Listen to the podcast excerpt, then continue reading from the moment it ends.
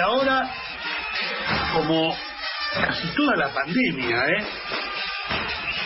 un consulado boquense, porque Boca, Boca sigue enamorando, Boca cada vez es más mundial y si algo le faltaba para consolidar eso es el tema de generar los consulados boquenses.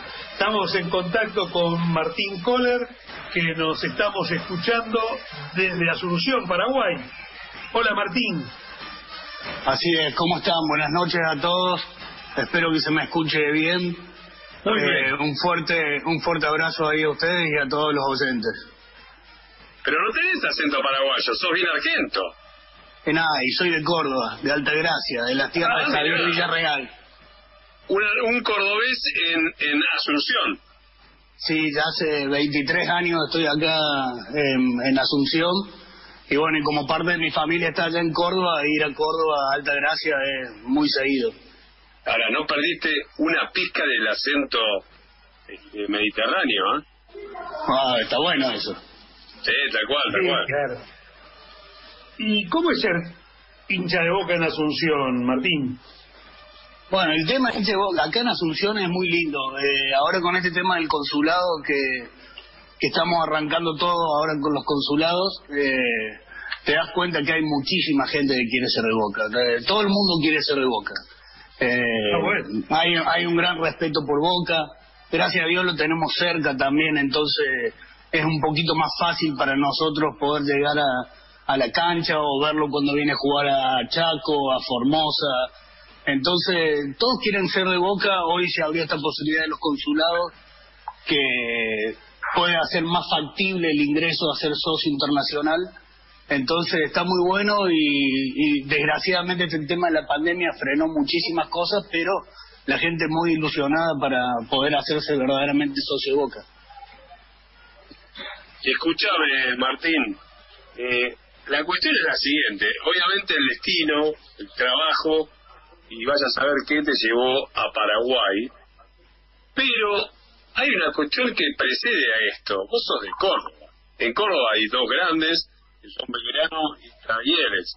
¿Cómo saliste hincha de Boca? O sea, ¿cuál, cómo, ¿cómo fue tu vínculo con Boca? Hay, hay un tema que es muy lindo y es una anécdota que la cuenta siempre mi mamá. Mi, mi papá hincha de River, toda la familia hincha de River, Ah, bueno. a lo, pero es gracioso. Esto de Córdoba, sinceramente, no soy de ninguno de los dos clubes. Sí. Mi hermana estaba de novio con un chico y el papá de- del novio de mi hermana era ciego. No sé por qué cuando tenía cinco años me regaló, ¿se acuerdan los colectivos esos que eran de chapa, de los colores de los clubes y todo eso? Me regaló eso. Hay una fiesta en el jardín y mi viejo me compra toda la ropa de, de River para que yo vaya a la fiesta que había que eh, vestirse de jugador. Y le dije, no, esa yo no quiero, quiero de boca. Yo creo que debe haber sido el puñal más grande que le clavé a mi viejo en el corazón y me Sí. tuvo que comprar la ropa de boca y me fui de boca. Entonces, desde que tengo uso de razón, soy hincha de boca. O sea, ¿qué edad tenías cuando ocurrió eso? Cinco años, lo, en el jardín fue. Ah, Y de ahí, y de ahí siempre, y eso creo que me hizo no ser nunca hincha de talleres, de Belgrano, de Racing. Eh, yo creo que eso fue Boca y Boca y chao, Boca, no, no hay otro. Esto es para nuestros oyentes. De Boca se viene de la cuna y se pelea hasta con el papá porque dice, no, no, yo quiero ser de Boca. O sea, digno, digno presidente del consulado de Asunción, digo bien. Sí, sí, hoy sí eh, ha cambiado esto, porque era la peña y ahora nos cuesta todo decir esta nueva palabra consulado, pero sinceramente está muy bueno. Eh, los consulados, cómo se está dando ahora este tema en el club, eh, el apoyo que hay del lado del club, tanto de Martín, de, de Carlos, de, de toda la gente que labura con este tema de los consulados, está muy bueno porque hay un, hay un seguimiento y hay un día a día constante para que esto mejore. Eh, hacía rato que no pasaba esto y sinceramente está muy bueno. ¿Qué actividades hacen en el consulado, Martín? Bueno, hoy se, está todo muy frenado. Acá en Asunción, en, en Claro. Paraguay, estamos con, con el tema del COVID, que estamos en todos lados, pero está un poco jodido. A- a- arran- arrancamos muy bien, después empezó esta locura. Muchas veces se le echa la culpa siempre a todo el mundo, pero nosotros como ciudadanos no hemos hecho gran cosa para cuidarnos y ahora se ha ido todo, se desmadró un poquito todo. Entonces es muy difícil poder juntarse. Eh, es más, vino Boca a jugar acá con libertad y no pudimos ir nadie, ni al hotel, ni a ningún lado, porque están todos los protocolos y hoy no se puede hacer nada. Se empezaron a levantar recién ahora algún tipo de reuniones y ahora estamos empezando a activar eso de ver cómo, cómo nos podemos empezar a juntar para ver Boca. Ahora cada cual lo ve en su casa. Sí, ahora sí, hoy sí, hoy es muy difícil. Recién estaba escuchando recién al amigo que ganó el tema del truco y dijo de una verdad, la peña también se junta, pero ahí te, te juntas. En la cancha normalmente hay tanto griterío que vos ves uno que putea a alguien y por ahí hasta ni lo escuchás, pero acá en la peña te está dentro de una habitación y empieza uno a putear al otro y te dan ganas de matarte. Era perfecto como lo describió el señor recién, pero sí, nos hemos juntado en, el, en el, la final de, de Madrid, hicimos un evento grande en un, en, una, en un bar importante acá, tuvimos mucha gente, estuvo sinceramente, es muy lindo, la gente se prende y hoy con este tema de los consulados arrancamos a que la gente empiece a asociarse y bueno, y ahora empezar que, a esperar que se empiecen a levantar algunas cuestiones acá de, de salud para poder empezar a juntarnos todos. ¿Viste el partido, el último? Sí, sí lo di. ¿Y? Sí. ¿Qué opinas? ¿Cómo Bien. vamos? Bien, a mí Boca, eh, bueno, Miguel estuvo acá, Miguel Russo estuvo acá dirigiendo Cerro Porteño y, y siempre trabaja bien Miguel y ahora vos ves que, que también hay una conexión entre todos los jugadores, están todos mucho más solidarios, eh, qué sé yo, no sé si Miguel o quién le transmitió eso y, ahí cambia todo, uno puede jugar mal, pero si los compañeros lo apoyan, ese que juega mal ya no lo notas más. Y hoy corren todo la, toda la bocha, es una cosa, es, es lo que contagia, conta- hoy contagia Boca. Entonces está bueno. Además, Miguel Russo, sin duda, es muy, pero muy buen armador de grupos. Eh, se nota su mano y la de los que lo acompañan, porque se ve que se ha enganchado bien con, con Somoza y con Errón. Eh, se nota su mano en que la motivación es colectiva, que el que entra pone las mismas ganas que, el que reemplaza. Yo creo que si nos faltaba algo era Juan Román Riquelme manejando todo el fútbol de Boca y un tipo con la experiencia y, y la tranquilidad que transmite Russo eh, para dirigir el equipo, ¿no? Totalmente, y, y te puedo decir, acá lo vimos, lo vimos con Cerro Porteño cuando Miguel lo agarró, fue jugar de igual a igual en cualquier lado, eh, vos veías a los jugadores motivados, después te pueden salir bien las cosas o mal, eso es un partido de fútbol y puede pasar cualquier cosa entre medio, pero te das cuenta que hay otro ánimo, entonces eso es lo que está bueno. Sí, además creo que eh, una de las cosas que logró Russo, que con Alfaro estaba un poco opacada, era el tema de que Boca no puede jugar tan atrás con tanto cuidado defensivo como Alfaro, que tiene una tradición en eso, sin duda. Russo no es de los que desamparan atrás al equipo, pero creo que le enganchó una onda eh, ofensiva importante a Boca, ¿no? Sacando eso, cuando vino al Foro Boca todos sabíamos que por más que venga un equipo grande, él siempre fue un técnico que fue muy defensivo. No sé si es porque a él le gusta eso o porque dirigió ciertos equipos que lo obligaban a hacer eso, pero pasaba eso en Boca. Pero hoy vos lo ves que, que, que los volantes vuelven, que el delantero presiona, que Carlito se corre la vida, que le, eh, entonces ahí a- algo hay, hay, hay- algo hay que cambió la, la mente del jugador y eso hace que todo sea mucho más fácil. eh.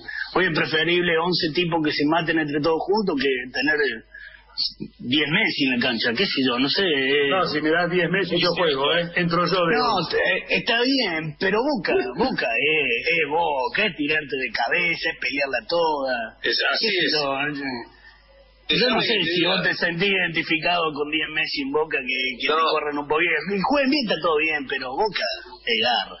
Está muy bien lo que decís vos. Y sabés que se basa eso, eh, me voy a poner un poco serio, en la teoría de los juegos. Si vos tenés 10 Maradonas, es probable que un equipo que sepa cada uno qué tiene que hacer, le gane a esos 10 Maradona. Porque el fútbol es un deporte colectivo. Entonces, si no tienen conciencia, si cada uno agarra la pelota y, hace la, la, propia, este, no hay forma de que juegue el equipo. Y me parece que esto que vos destacás, que me parece que fue, sí, claramente la idea futbolística y además el manejo de grupo de, de Russo y de su equipo técnico, obviamente, pero el mensaje está claro, porque los jugadores de Boca, este, o fíjate que ya ni se los escucha eh, hablar con declaraciones altisonantes, por ejemplo. Así que me parece muy, muy, muy interesante la observación que haces, de que le cambia la mentalidad al jugador de Boca y al equipo, esencialmente. Gustavo, te hago una pregunta. Eh, Gustavo Morato intentó entrar, ¿lo viste? No, no. Porque, está porque dice que no puede entrar, porque estamos transmitiendo, le decimos a los oyentes, vía Zoom. Eh, Martín, ¿qué actividades tiene planeada o pandemia ahora el consulado en, en Asunción? lo primero es la peña de Boca, Roberto Cabañas cuando arrancó siempre fue una peña que buscó hacer eventos y siempre era traer algún alimento no perecedero, ropa, siempre se ayudó mucho en ese sentido, la peña siempre estuvo enfocado en eso. Hoy en día tenemos un grupo grande de gente que se está tratando de empezar a asociar con este formato nuevo del consulado y la idea es poder empezar a buscar el, lugar donde nosotros nos podamos juntar, que lo venimos haciendo o en bares o, casas grandes y volver a eso, tratar de poder volver a juntarse, de seguir juntando alimentos, de seguir juntando cosas y ser solidario con la gente que más necesita, que eso es lo que lo que buscamos siempre. Y ahora con esta apertura del club hacia, hacia los socios internacionales, empezar a ver en conjunto cosas para ir haciendo y poder llevar a la gente que siempre ha sido muy difícil para la gente de afuera poder ir a la cancha y, entrar a la cancha y gente se muere. Eh, pagaría lo que sea por ir a ver Boca y en la cancha Boca. Entonces hoy está, está todo un poco, pero hay cosas que, hay, hay hinchas que ha ido a jugar a algún otro equipo acá del Paraguay, Cerro, Olimpia, Libertad, Guaraní, cancha de Boca, que no son hinchas de esos equipos, y han ido solamente para poder entrar a cancha de Boca. Entonces, Boca eh, es una cosa de loco, atrae atrae muchísimo, eh, es, muy difícil explicarlo. Eh, vos tenés una remera de Boca y te preguntan cosas, es, una cosa de loco, y ahí en, los grupos que tenemos de WhatsApp de los consulados, todos los muchachos del mundo te dicen lo mismo. Hasta esos países que no los conoce ni Cristo, hay un hincha Boca. Sí, nosotros hemos, hemos estado en contacto con gente de Emiratos Árabes, de lugares de Holanda, de, realmente del mundo, de Israel, del mundo, eh, por, por, por este tema de, de los consulados. Y cualquiera que haya viajado y se haya puesto alguna ropa que identifique a Boca, eh, en cualquier lugar del mundo es como decís vos, te preguntan, te dicen, y en algunos lados saben hasta algunas de los cantos de hinchada, cosa que impresiona. No, eso los cantos de hinchada, olvídate, lo saben todos. Es más, hay muchísimos cantos de Boca que los han trasladado para otros equipos. Eh, se han adaptado para cada uno y, es, y hay muchísimos. Entonces Boca, sinceramente, es es un parámetro para mucha gente y está bueno que acá hubo muchos chicos paraguayos que decían que, se hacen socios, porque aman a Boca, les gusta Boca, y por más que sean hinchas de cualquier otro equipo acá en Paraguay. Entonces, esa es la, ventaja que muchas veces te da ser un consulado de Boca y también, como venimos hablando, que es una responsabilidad muy importante también, porque hay muchas veces que tenemos que dejar de lado ese hincha fanático para tratar de hacer bien las cosas por Boca, porque hoy está representando también a la institución. Martín, eh, ¿se ve mucho fútbol argentino en Paraguay, como se ve acá en Argentina muchas veces la liga española, la italiana o la alemana? Sí, se consume mucho. Hay primero que hay muchísimos jugadores paraguayos allá. Eh, arrancando ya de lo que fue Chilaver en la Argentina, yo creo que de ahí, y nos podemos muy más lejos, Arsenio Erico el paraguayo siempre estuvo muy vinculado con el fútbol argentino. Y, siempre hay algún paraguayo ahí. Eh, no se van a olvidar nunca del movimiento de Cabaña haciéndole la gallinita al otro, y esas cosas las manejan todas. Entonces se consume mucho, hay muchos jugadores paraguayos, eh, y el fútbol argentino se ve. Eh, y está bueno. Hoy en día acá en Paraguay también han venido muchísimos técnicos argentinos. Hasta hace poco estuvo eh, el señor este Ramón Díaz. Eh, Ese que- eh, eh, No sé sí, cuántas hay kilómetros. mucho- sí, Gustavo Costas. Gustavo Costa, el Tata Martino, muchísimos técnicos. El negro, el negro bueno, estuvo el Pitón Ardiles. ¿En Paraguay? Eh, En Paraguay, en Cerro Porteño, estuvo el Pitón Ardiles. Por eso ¿Cuál acá es se el equipo consume más muchísimo. popular de Paraguay? Y acá el, el tema es que todos te dicen Cerro vendría a ser Boca, porque es el equipo popular y todo eso, y Olimpia es, es lo- los primitos estos que tenemos los hijos. Ah, Entonces eso más o menos Yo lo no que te tengo familiares en el fútbol. Bueno, yo, bueno, yo tampoco, pero también men- tampoco los quería nombrar, pero es más o menos así, pero acá eh, eh, Cerro y Olimpia son lo- los dos más grandes. Con Olimpia una historia de copas internacionales muy importante que, Claro. Que, que eso también lo hace lo hace grande. ¿Cuáles son ¿qué tus jugadores preferidos? Tus ídolos de Boca. Bueno, Maradona es indiscutido, el Bati, Tevez, eh, hay un montón de jugadores de Román ni que hablar. Tengo un gran cariño y soy del mismo pueblo de Javier Villarreal y no me voy a olvidar nunca cuando pateó el quinto penal eh, y tener esa anécdota de, de Javier, eh, tengo la camiseta, eh, es algo, hay mucho y con Javier cuando hablaba y él te contaba las historias y vos decías no puede ser, man, que Bianchi haya mandado casi todos los pibes a patear esos penales sin que ellos supieran nada, eh, una cosa de loco, te van contando historias y no lo podés creer. Y Javier estuvo mucho tiempo acá. Entonces hay muchísimos jugadores que, que los tenés ahí. a Batistuta tuve la oportunidad de conocerlo acá en Paraguay también y, y verlo y vos, eh, verlo en vivo y después que, saber todo lo que hizo y todo es una locura pero sin lugar a dudas Guillermo Martín Palermo Riquelme hay muchos jugadores que han marcado a mucha gente Ahora, vos fíjate una cosa, Martín. Y esto no va en desmedro de ningún sentimiento que nosotros profesamos con la garra y la pasión. Pero todos los jugadores que nombramos, porque viste nos dicen, eh, ustedes, este, ya- creo que ya hasta es en, de- en desuso, eh, pero todos los jugadores que vos nombraste, Maradona, Riquelme, eh, Bati, son todos de buen pie, ¿eh? Son todos de buen pie. Entonces nos dicen, este, no- si bien yo me acuerdo en la década del 70, el, mi ídolo era el Loco Gatti, Pernía, este, pero todos nos quedamos con los grandes jugadores. No es nada nuevo, pero para que digan, eh, pero Boca no tiene jugadores. Porque ha- había una construcción, así como mitológica, que Boca eran todo este, picapiedra. Y todo lo que nombraste, empezando por el, el más grande de toda la historia y siguiendo por el más grande de toda la historia de nuestro club, de Román. Este, pero es, es algo increíble, ¿no? No sé si coincidís. Está buenísimo, pero el otro día creo que había algo en el Facebook que decía que alguien te nombraba y vos tenías que poner un jugador durante 10 días. El primero que puse fue Blas Armando. Y si vos me decís, yo les nombré todos los otros porque son lo, lo, lo que hacen, pero Blas Armando era una cosa de loco. Entonces, por eso te digo. Pero más vale, entonces es, es increíble, eso también. Martín, Martín, bueno, buen pie, Martín, somos muy generosos, he hecho muchísimos goles, pero con todos los otros de algo de pie tenía, ¿eh? no, más vale. Y el cabezazo es una técnica absoluta.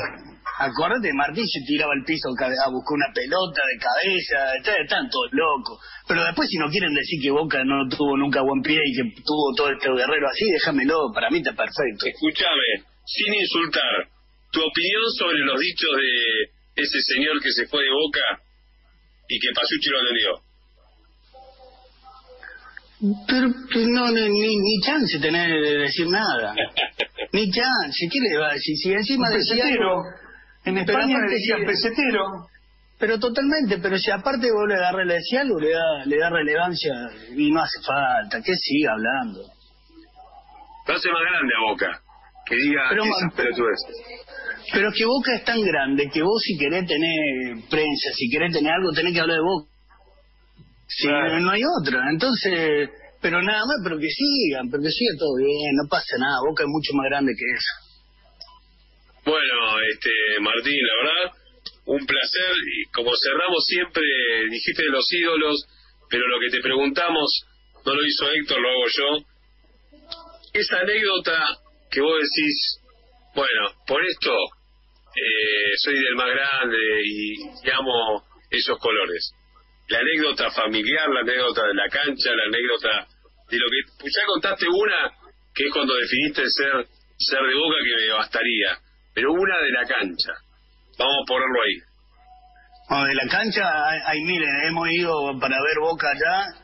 Eh, cuando se pospuso el partido por la Copa, que diluvió ese día y se pasó para el otro día, nosotros perdimos los pasajes de colectivo no conseguíamos cómo volver, todos teníamos que estar acá sí o sí el lunes y llegamos un jueves, haciendo dedos, yendo a un pueblo, yendo al otro, una provincia, una locura. Entonces, con Boca nosotros que, estamos afuera y tenemos que hacer un, buen un trayecto para viajar, nosotros siempre vamos a ver Boca, pero nunca sabemos si volvemos cuando tenemos pensado volver o si pasó algo en el camino, se te hicieron tres, cuatro días. Entonces Boca eh, hemos dejado varias cosas para ir a de Boca y creo que lo vamos a ir haciendo. Y más con este equipo que te, que te, que te dan estas ganas de ir a verlo. Claro, contagia.